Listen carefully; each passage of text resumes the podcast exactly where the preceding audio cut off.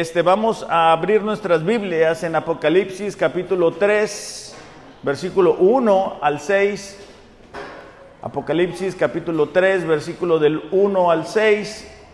Y si tenemos las notas del sermón, eh, vamos a poner en el título Sardis, una iglesia muerta. Sardis, una iglesia muerta. Apocalipsis capítulo 3, versículo 1 al, al 6 dice, escribe al ángel de la iglesia en Sardis. Dijimos que estas cartas son enviadas a iglesias reales, pero que también son prototipos de iglesias en nuestro tiempo y de creyentes en nuestro tiempo. El que tiene los siete espíritus de Dios y las siete estrellas dice esto, yo conozco tus obras, que tienes nombre de que vives pero estás muerto. Allí está, ¿eh? de ahí sacamos el título. Ponte en vela y afirma las cosas que quedan, que estaban a punto de morir, porque no he hallado completas, otras versiones dicen perfectas tus obras delante de mi Dios. Acuérdate, pues, de lo que has recibido y oído, guárdalo y arrepiéntete. Por tanto, si no velas, vendré como ladrón y no sabrás a qué hora vendré sobre ti. Pero tienes unos pocos en Sardis que no han manchado sus vestiduras y andarán conmigo vestidos de blanco porque son dignos. Así el vencedor será vestido de vestiduras blancas y no borraré su nombre del libro de la vida y reconoceré su nombre delante de mi Padre y delante de sus ángeles. El que tiene oído, oiga lo que el Espíritu dice a las iglesias. Vamos a orar.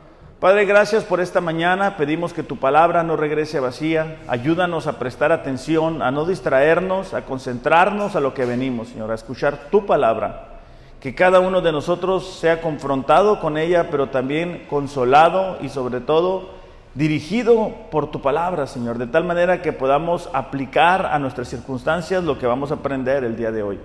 En el nombre de Jesús, amén. Hemos dicho que estamos en una serie que se llama Avivamiento Espiritual, que cada uno de nosotros necesita constantemente ser avivado por Dios, por el desánimo, por el cansancio, las distracciones, la fatiga, el pecado que habita alrededor de nosotros. Pero esta iglesia se distingue de las otras iglesias por el título que Jesucristo le da. Es una iglesia que tiene nombre de estar vivo, pero realmente está muerto. La iglesia tiene un propósito muy importante en el plan del Señor. Mateo capítulo 5, versículo 13 dice así. Mateo capítulo 5, versículo 13. Vámonos en sus Biblias. Vamos a ver en las Biblias. Mateo capítulo 5, versículo 13. Acuérdense de estar eh, trayendo sus Biblias para ir familiarizándonos con ellas. ¿Ok? Dice el versículo 13, ustedes son la sal de la tierra. Pero si la sal se ha vuelto insípida, ¿con qué se hará salada otra vez? Ya no sirve para nada, sino para ser, para ser echada fuera y pisoteada por los hombres. La sal en, estos tiempos tenía una función de preservar la comida. De la misma forma, la vida de la iglesia, la vida de los discípulos iba a ayudar a preservar a esa sociedad, a esa cultura. En nuestros tiempos, nuestro testimonio, cuando nosotros compartimos del Evangelio a las personas que nos rodean, ayudamos a preservar para que las almas no se pierdan. Rosarito es una ciudad que necesita de Dios de forma desesperada. Entonces, cuando nosotros hacemos la función que nos corresponde, de, compartir del Evangelio, estamos haciendo para lo, que, para lo cual fuimos llamados. Versículo 14, ustedes son la luz del mundo. Y luego dice, una ciudad situada sobre un monte no se puede ocultar. es, otro ejemplo de la función que cumple la iglesia, una luz en el mundo ni se enciende una lámpara y se pone debajo de una vasija, sino sobre el candelero y alumbra a todos los que están en la casa. Así brille la luz de ustedes delante de los hombres para que vean sus buenas acciones y glorifiquen a su Padre que está en los cielos. Jesús está diciendo la función de sus discípulos, la función de la iglesia, el, ser sal, el ser luz, el mostrar un, camino por el cual se puede vivir, el, resplandecer en medio de las tinieblas, en medio de la sociedad. Con frecuencia eh, miramos a personas que dicen ser creyentes, pero no logran entender el propósito por el cual han sido llamados. Y el propósito no es estar cómodos, el, el, propósito de haber sido alcanzados por la gracia de Dios y ser salvos no es decir, bueno, voy a esperar simplemente a que Jesús venga.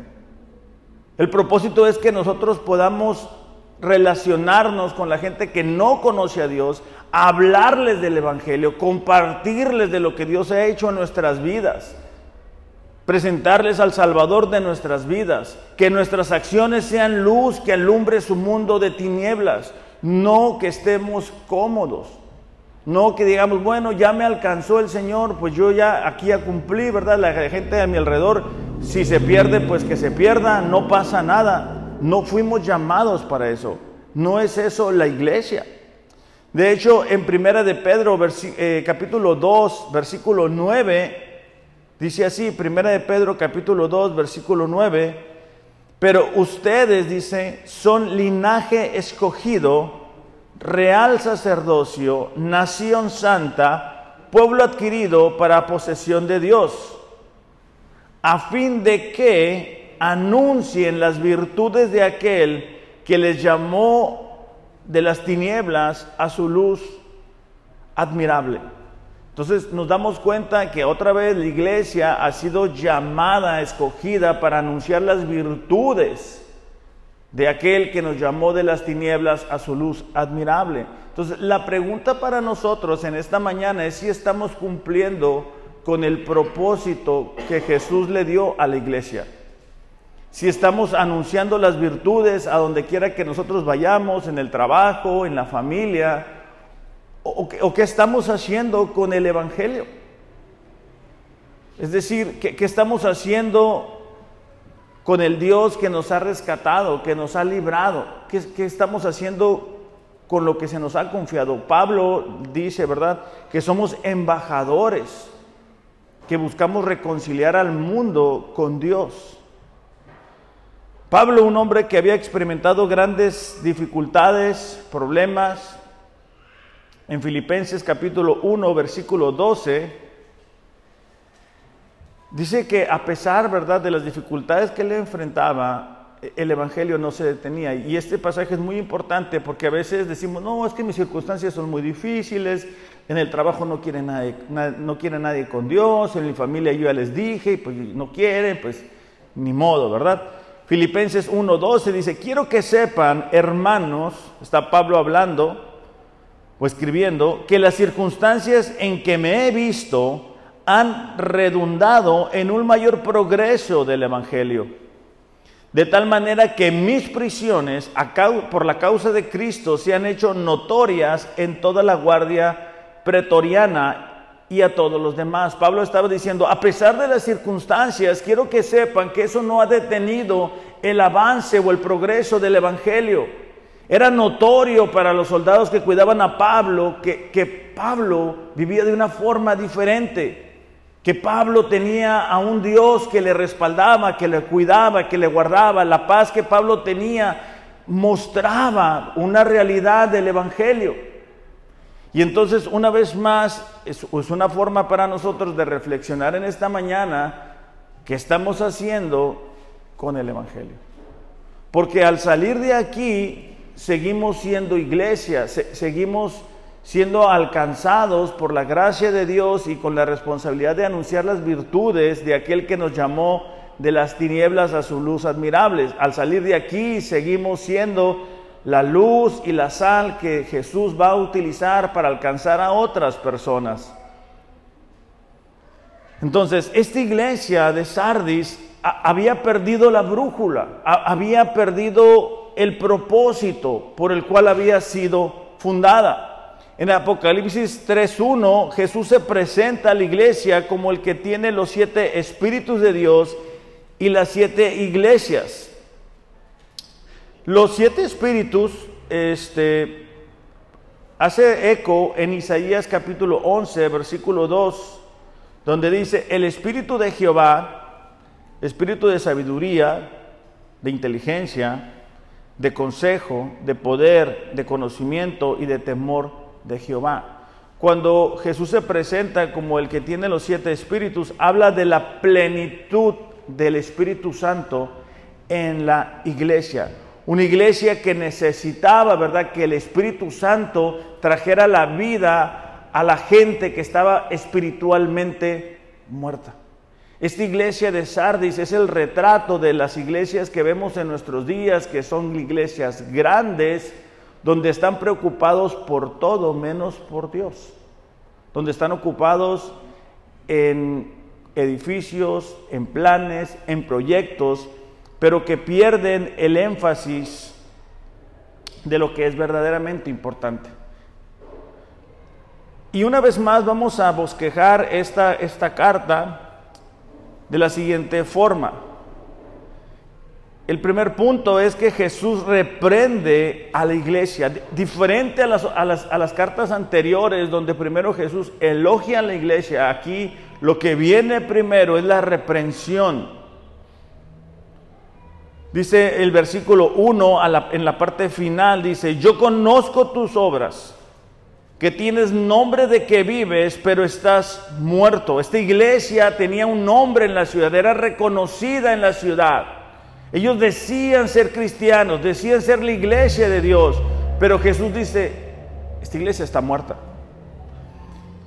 Y la razón es porque nosotros podemos engañar a las personas que nos rodean, pero a Jesús no.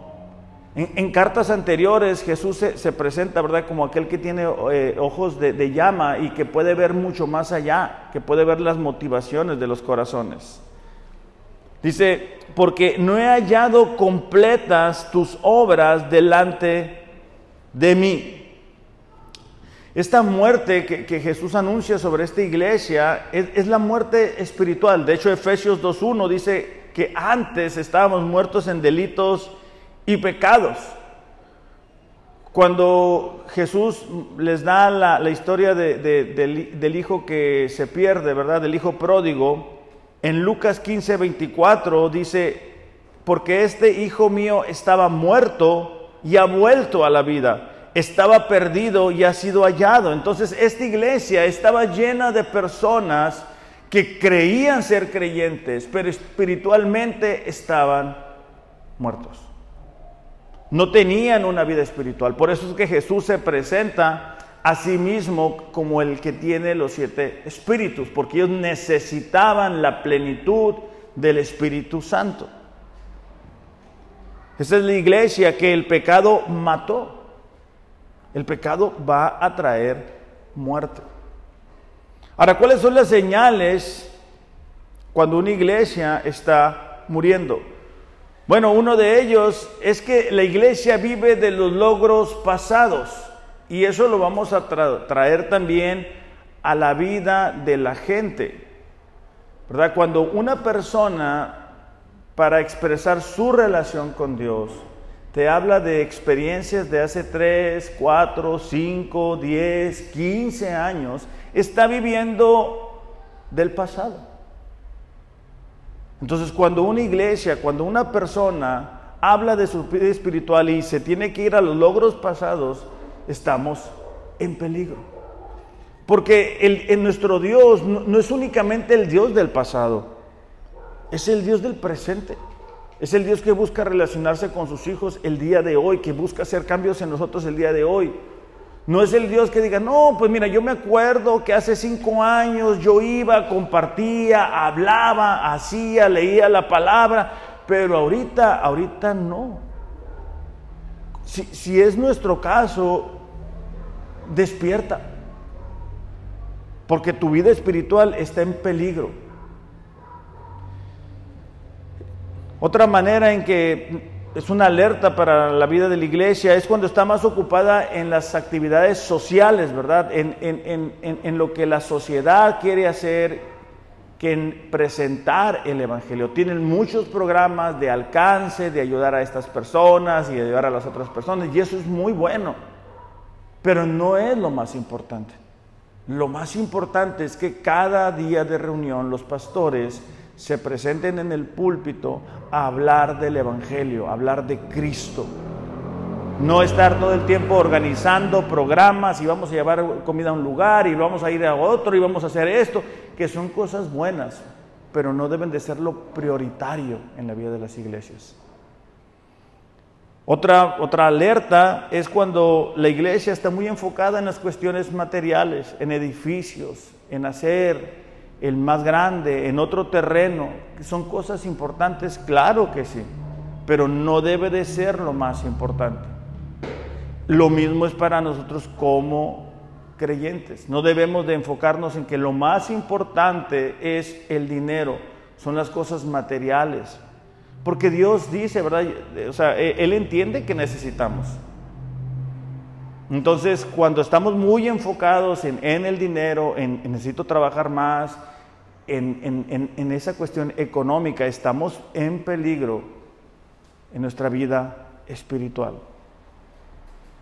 Cuando estamos más preocupados por lo que piensa la gente, por lo que piensan los hombres, estamos en peligro también. Hay iglesias, ¿verdad?, que no, no hay corrección, ¿Para qué? Para que la gente no se sienta incómoda y entonces estoy más preocupado para que no, no se ofenda. Entonces no voy a hablar de este pecado, no voy a hablar del otro pecado, para que nadie se incomode. Y cuando hacemos de esa forma, otra vez estamos en peligro. Cuando nosotros buscamos en la Biblia únicamente las promesas de Dios, tenemos que tener cuidado. Tenemos que tener cuidado de no tener pecado en nuestro corazón de no tener avaricia, de no tener idolatría, de no estar cometiendo pecados, porque eso espiritualmente va a asfixiar nuestra vida espiritual. Entonces, cuando se pierde la convicción de la palabra de Dios, cuando decimos, bueno, esta parte sí, esta parte no lo voy a obedecer, cuando llegamos a expresar, bueno, yo sé lo que Dios dice, pero yo lo voy a hacer diferente, estamos en peligro. Cuando sabemos lo que a Dios le corresponde y decidimos no darlo, no hacerlo, estamos en peligro. Como iglesia vamos a estar expuestos a la oposición de la gente a nuestro alrededor, es decir, la gente con la que convivimos, pueden ser familiares, pueden ser compañeros del trabajo, pero eso es normal. Nosotros hemos sido alcanzados por Dios y se nos ha dado una manera diferente de vivir, se nos ha dado el Espíritu Santo que, ya no nos permite ver la vida igual. Si tú a donde vas no te sientes con esa incomodidad, yo te exhorto a que revises si realmente has nacido de nuevo. Juan capítulo 15, versículo 18 dice,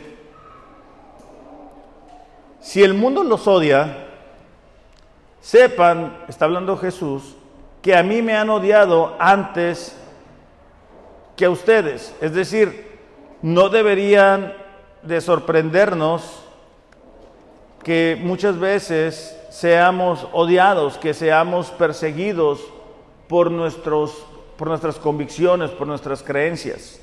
Dice, si ustedes fueran del mundo, el mundo amaría lo suyo, pero como no son del mundo, sino que yo los escogí de entre el mundo, por eso los odia. Jesús está diciendo, el mundo oh, ama lo que le pertenece. Cuando tú ves a gente que no conoce a Dios, hablan ese idioma, ¿verdad? El idioma del mundo, de la inmoralidad, del pecado, de la codicia, de la envidia, de perseguir la economía, e-, ese es el, idioma que el mundo habla. Pero cuando nosotros somos alcanzados por la gracia de Dios, entonces vamos a, a, desear hacer un giro en nuestra vida de 180 grados y entonces ya no podemos convivir igual, no podemos hablar igual, no, no podemos tener las mismas prioridades, no podemos ir a los mismos lugares. Entonces Jesús está diciendo, e-, el mundo ama lo suyo, por eso es que ahora yo estaba mirando unas canciones, bueno, unos artistas que no sabía que existían, 217 millones de vistas Este, y ese es el mundo. El, mundo ama lo suyo. Dice, acuérdense de la palabra que yo les dije, un siervo no es mayor que su Señor. Si me persiguieron a mí, también nos perseguirán a ustedes. Si guardaron mi palabra, también guardarán la de ustedes. Jesús está diciendo, mira, a mí me persiguieron. Esperen que les persigan.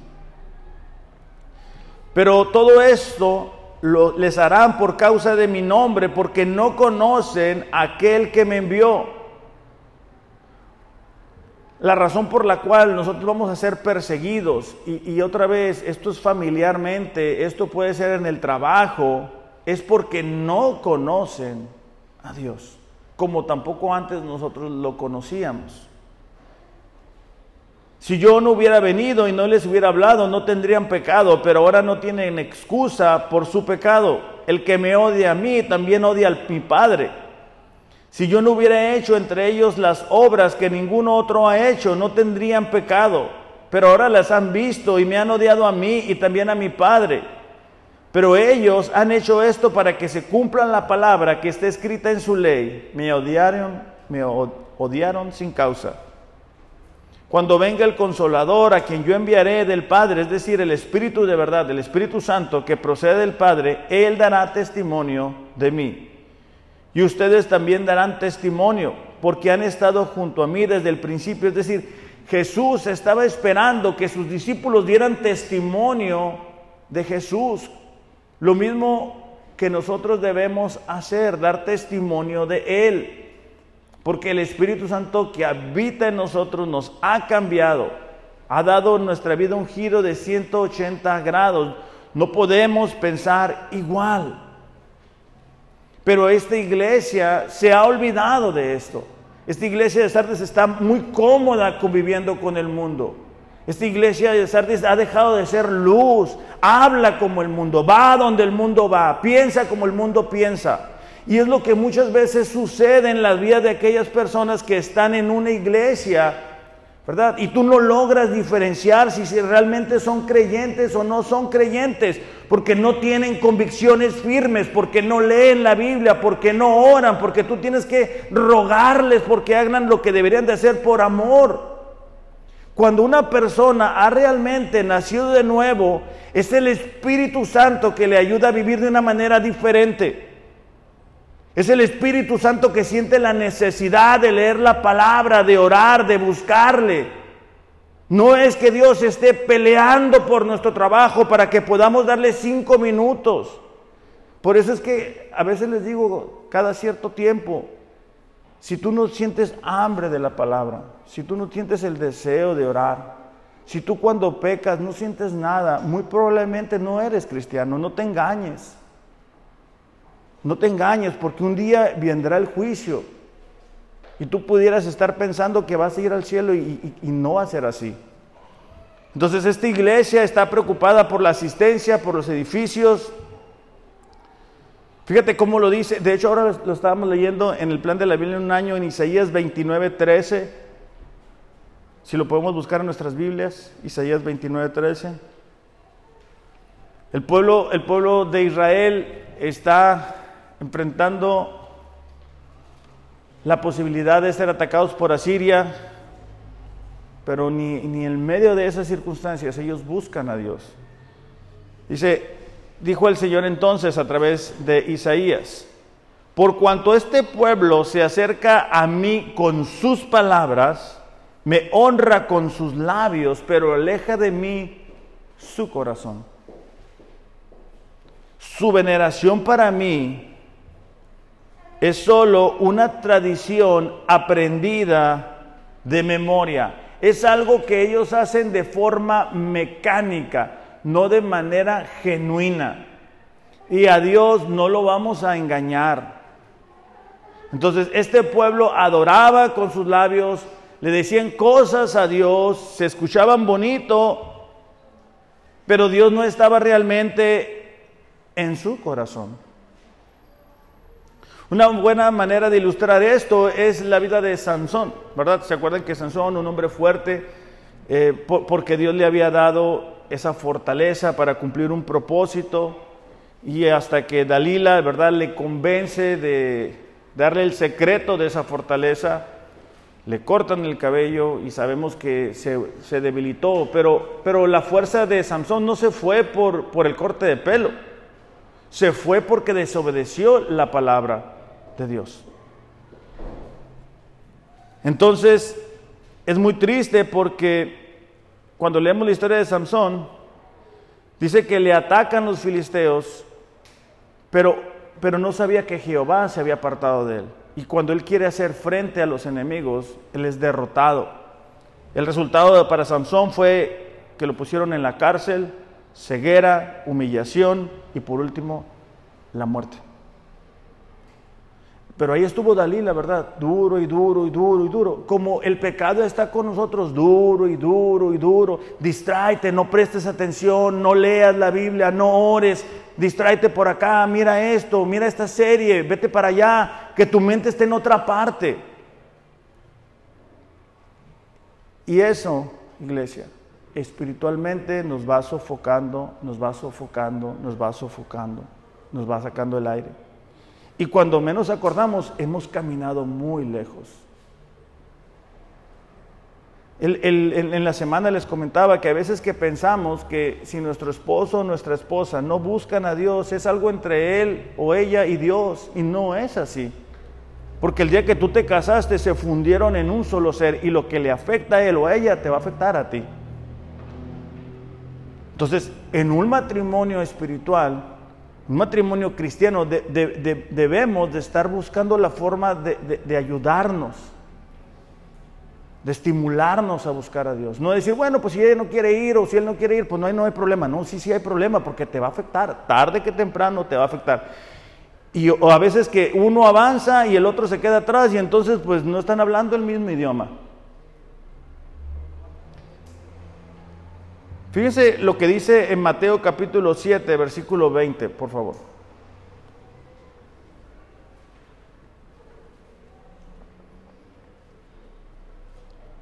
Dice, así que por sus frutos los conocerán. ¿Qué, ¿Qué, son los frutos?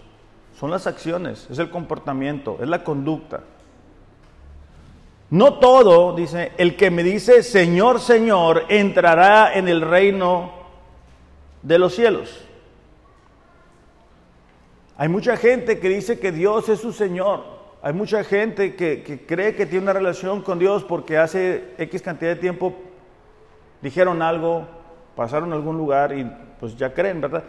Pero su conducta no es lo que está en la palabra.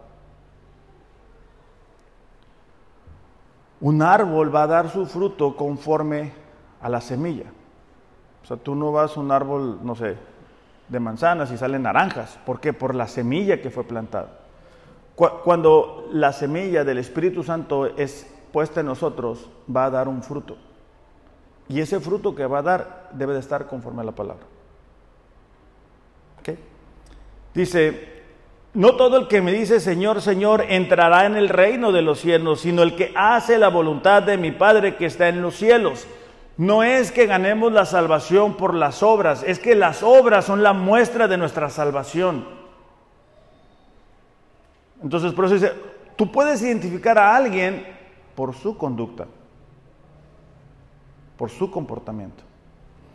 Muchos me dirán en aquel día, Señor, Señor, no profetizamos en tu nombre, en tu nombre echamos fuera demonios, en tu nombre hicimos muchos milagros.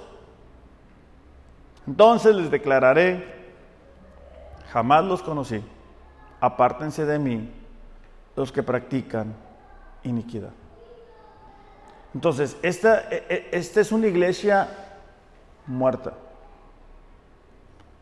Esto ilustra la vida de muchas personas, otra vez, que dicen ser creyentes, que piensan que son creyentes, pero que no lo son. Entonces, por, la, la, necesidad que la iglesia tiene, es que, esta carta no empieza con el elogio acostumbrado de las otras cartas. Y es como si Jesús se brincara esa parte del elogio y va directamente a la raíz y a la situación y decirle, estás muerto espiritualmente. En el versículo 4, finalmente Jesús alaba a la iglesia y dice, pero tienes unas pocas personas en Sardis que no han manchado sus vestiduras y andarán conmigo en vestiduras blancas porque son dignas. Jesús a lo largo del tiempo mantiene siempre un remanente. O sea, desde el Antiguo Testamento miramos cómo el pueblo de Dios se aleja de Dios y son llevados cautivos, pero no se acaba la nación. No porque no se lo merecieran, sino por la misericordia de Dios. Y deja ese remanente. En la iglesia de Sardis es algo similar. Dentro de la iglesia hay unas cuantas personas que sí tienen vida espiritual. Hay unas cuantas personas que no se han involucrado en lo que la iglesia en general está haciendo. De hecho, en Esdras 9:8, por ejemplo, cuando el pueblo ha, sido llevado cautivo, dice, pero ahora, por un breve momento, ha habido misericordia de parte del Señor nuestro Dios para dejarnos un remanente que ha escapado y darnos un refugio en su lugar santo, para que nuestro Dios ilumine nuestros ojos y nos conceda un poco de vida en nuestra servidumbre. Entonces, Dios a lo largo de la historia guarda un remanente. Aquí en Rosarito hay un remanente de cristianos genuinos. En México hay un remanente de cristianos genuinos. En el mundo hay un remanente de gente cristiana. En esta iglesia hay un grupo de personas que no son la mayoría, que no están involucrados en lo que la mayoría está involucrada. Dice, ¿verdad? Que no han manchado sus vestiduras. E, esta palabra manchado es contaminar o embarrar. Es decir, ellos no estaban contaminados por el pecado en el que la iglesia en general estaba sumergido. Después de este breve elogio que Jesús da, Jesús va a dar un mandato en Apocalipsis versículo 2 y 3. Dice, sé vigilante y afirma las otras cosas que están para morir Acuérdate pues lo que has recibido y oído. Guárdalo, arrepiéntete, pues si no velas, vendré sobre ti como ladrón y no sabrás a qué hora vendré sobre ti. Este es el énfasis de la carta. Este es el propósito de la carta. Él está diciendo, hey, despierta iglesia, porque viene un juicio inminente sobre tu vida. Y otra vez, lo podemos bajar a la vida de cada uno de nosotros. Y antes de que venga una situación adversa, Dios quiere, ¿verdad?, que podamos darnos cuenta de nuestra condición. Cristo va a dirigir el mandato a, esta iglesia. En primer lugar, les dice que sean vigilantes. No, no había tiempo para esta iglesia para que fueran indiferentes. Había un sentido, por el contrario, de urgencia al darse cuenta ellos la condición de su vida espiritual. Hay personas que, piensan que siempre va a haber un mañana, que siempre va a haber la posibilidad de más adelante me fijaré, más adelante leo la Biblia, más adelante dejo de pecar, más adelante voy a buscar a Dios, más adelante. Ahorita ando muy ocupado, ando muy ocupada, no tengo tiempo, no me alcanza, no puedo. Ahorita no tengo el dinero suficiente, ahorita no tengo el tiempo suficiente, ahorita no tengo la posibilidad suficiente. Más adelante, más adelante pondré a Dios como prioridad. Ahorita tengo otras cosas. Por eso es que Jesús dice, hey, sé vigilante. Date cuenta de tu condición espiritual. En segundo lugar, dice que tenían que afirmar las otras cosas que están para morir. Es decir, las pocas cosas buenas, eh, hablando espiritualmente, que estaban realizando, tenían que ser avivadas de ese remanente que quedaba, tenían que, vamos a decir, como soplar sobre, sobre las de esas que se están apagando. Y despertar como los carbones, hablando espiritualmente. ¿Se acuerdan cuando Pablo le dice a Timoteo, aviva el fuego del don que hay en ti, despierta, o sea, no dejes morir lo poco que te queda. Y lo mismo es para cada uno de nosotros, el, el, no distraernos, el no dejar que lo poco que nos queda de vida espiritual se muera. Por el contrario, afirmar, acomodar, reorganizar, decir, ¿sabes qué? Sí es cierto, no estoy buscando a Dios, necesito su palabra, necesito orar, necesito volver a hacer lo que antes hacía. Pero para que eso suceda, ellos primero tenían que ser vigilantes y después afirmar las cosas que estaban por morir. ¿Con cuánta frecuencia escuchamos de iglesias grandes de años y de repente todo se cae? El pastor es descubierto en X o Y situación y la iglesia se desbarata por, la enseñanza. Pero también con frecuencia escuchamos de personas que nosotros decíamos que era cristiano, cristiana, y, y de repente se descubre que están en medio de una crisis. ¿Por qué? Porque no son vigilantes, porque no están acomodando lo poco de vida que les queda. En tercer paso, ellos debían acordarse de lo que habían recibido y oído, es decir, la palabra de Dios. Necesitaban volver a las verdades de la palabra de Dios, recordar el Evangelio, la enseñanza que habían recibido. Necesitaban reafirmar su fe en la verdad, en la palabra. Por eso es que cada domingo les digo, busquen en sus Biblias, denle vuelta, traigan su Biblia, subrayen su Biblia, porque es esto lo que les va a ayudar a vivir de acuerdo a la palabra de Dios. Es aquí donde encontramos la fuente de la verdad para tomar buenas decisiones. Cuando vayamos a tomar una decisión, no lo tomemos por lo que yo quiero hacer o lo que yo siento hacer o lo que yo creo. Eso es un error, iglesia. tenemos esto, tenemos un mapa. ¿Por, ¿Por, qué estar viviendo como si no tuviéramos esto? Cuando podemos ir a la fuente de verdad. ¿Por qué estar sufriendo nosotros y nuestras familias? Porque nosotros no hacemos lo que nos corresponde. De hecho, Pablo le dice a Timoteo en la primera carta, capítulo 6, versículo 20, primera de Timoteo, capítulo 6, versículo 20, dice, Timoteo, cuida bien lo que Dios te ha confiado Evita las discusiones mundanas y necias con los que se oponen a ti con su así llamado conocimiento. Es increíble, ¿verdad? Ahora ya ven que cualquier persona saca su podcast y dice cualquier cosa, ¿no? Pero están hablando, ¿verdad? De que tú puedes decir algo, declararlo y se vuelve realidad y se convierte. Entonces ya somos como Dios, ¿verdad?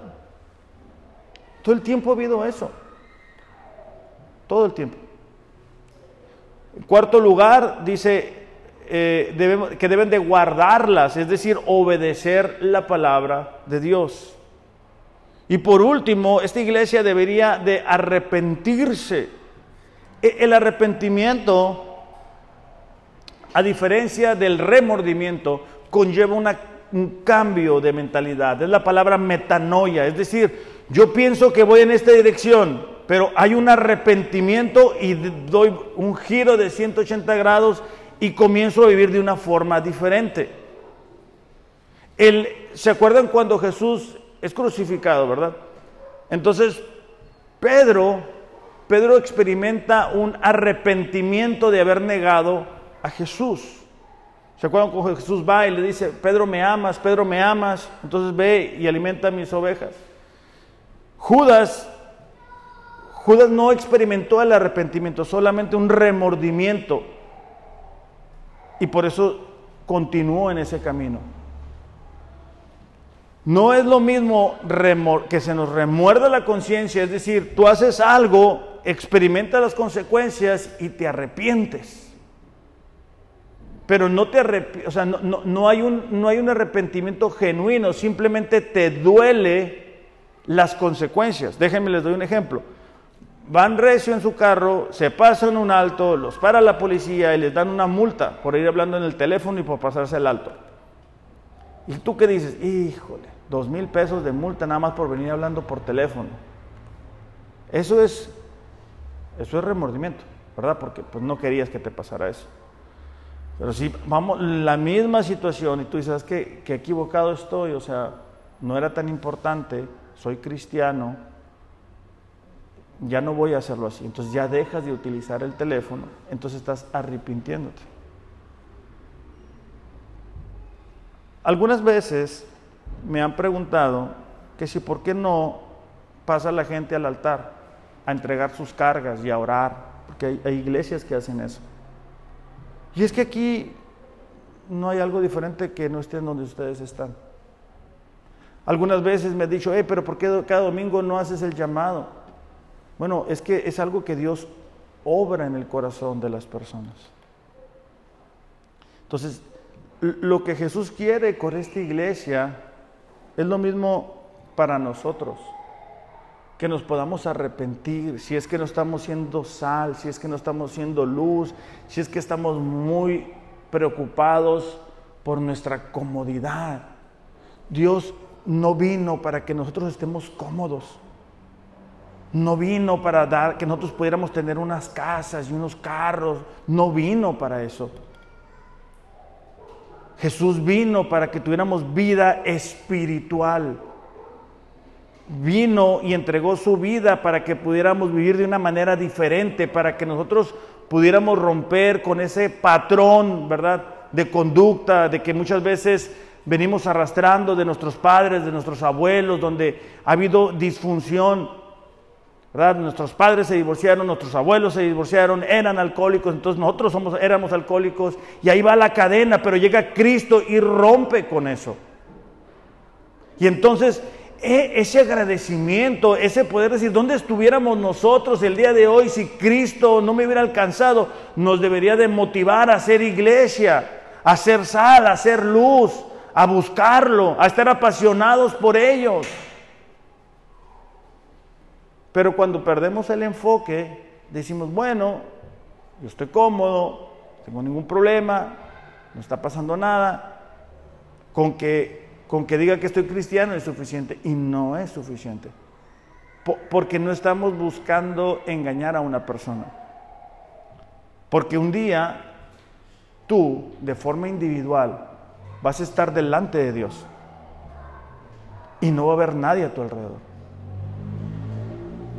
Y si, si estás en Cristo, vas a estar con Él. Pero si no prestaste atención a las llamadas de atención, a las alertas, vas a estar en otro lugar muy diferente, un lugar de castigo. Fíjate cómo lo dice Hebreos capítulo 10, versículo 29.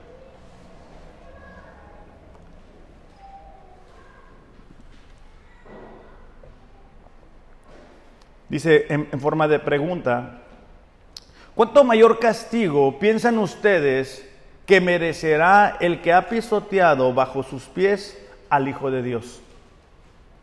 Y ha tenido por inmunda la sangre del pacto por, el, por la cual fue santificado y ha ultrajado al Espíritu de gracia.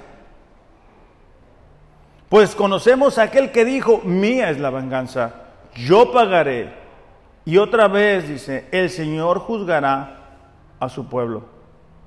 Horrenda cosa es caer en las manos del Dios vivo. Un día, un día no vamos a estar aquí, iglesia. No pensemos que si somos jóvenes o que si no estamos enfermos, todavía tenemos mucho tiempo para arreglar las cosas. Porque no sabemos qué puede suceder ahorita saliendo. Por último, en esta carta Jesús hace una promesa, dice, el que venciere será vestido de vestiduras blancas. Esto nos habla de que cuando estemos con el Señor, vamos a experimentar de esa aceptación, vamos a estar con Él, vamos a vivir eternamente con Él.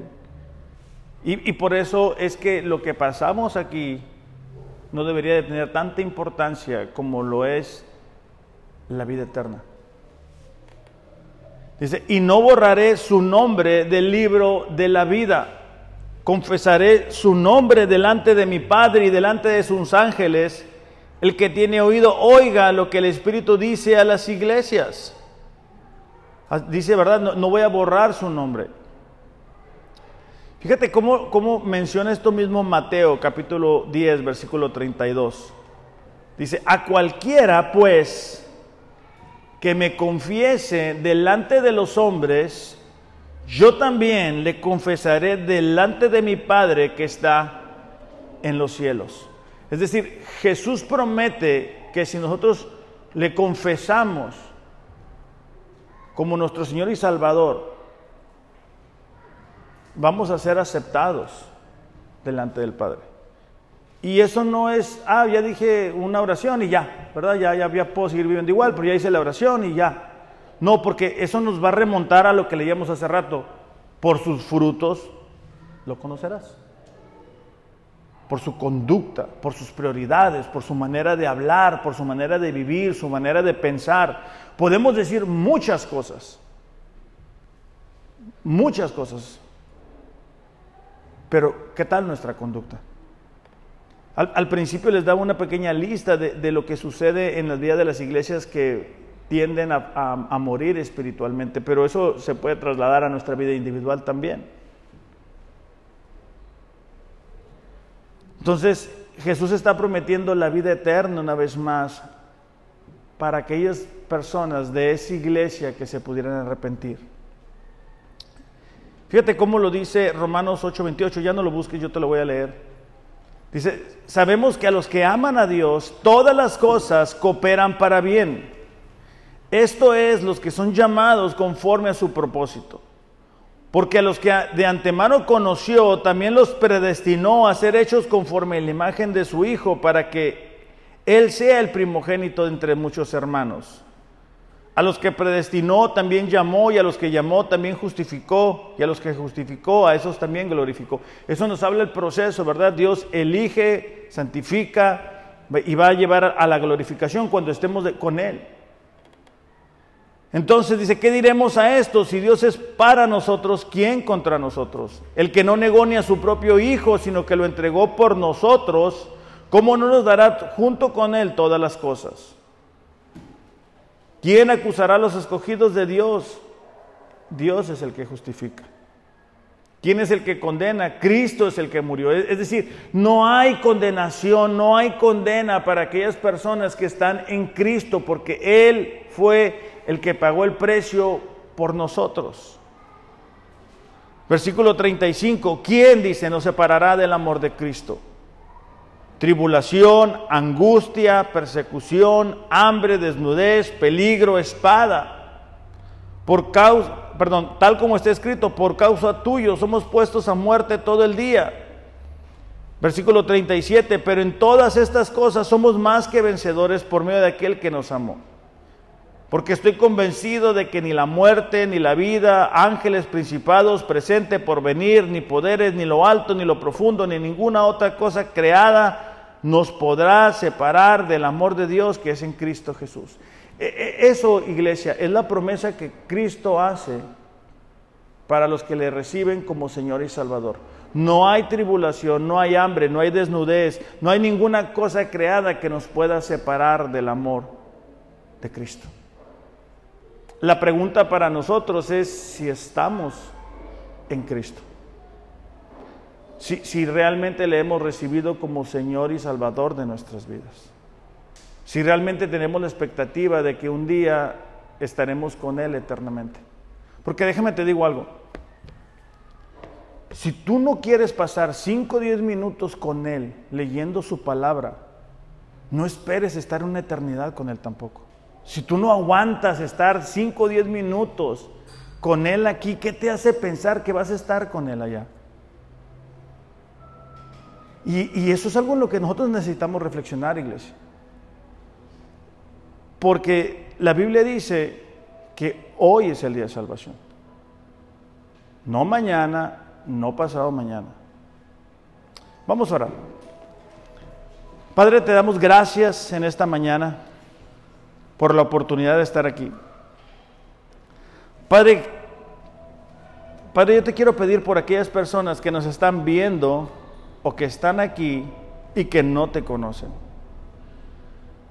Que el día de hoy, Señor, tú puedas hablar fuerte y claro a sus corazones de la necesidad que tienen de ti.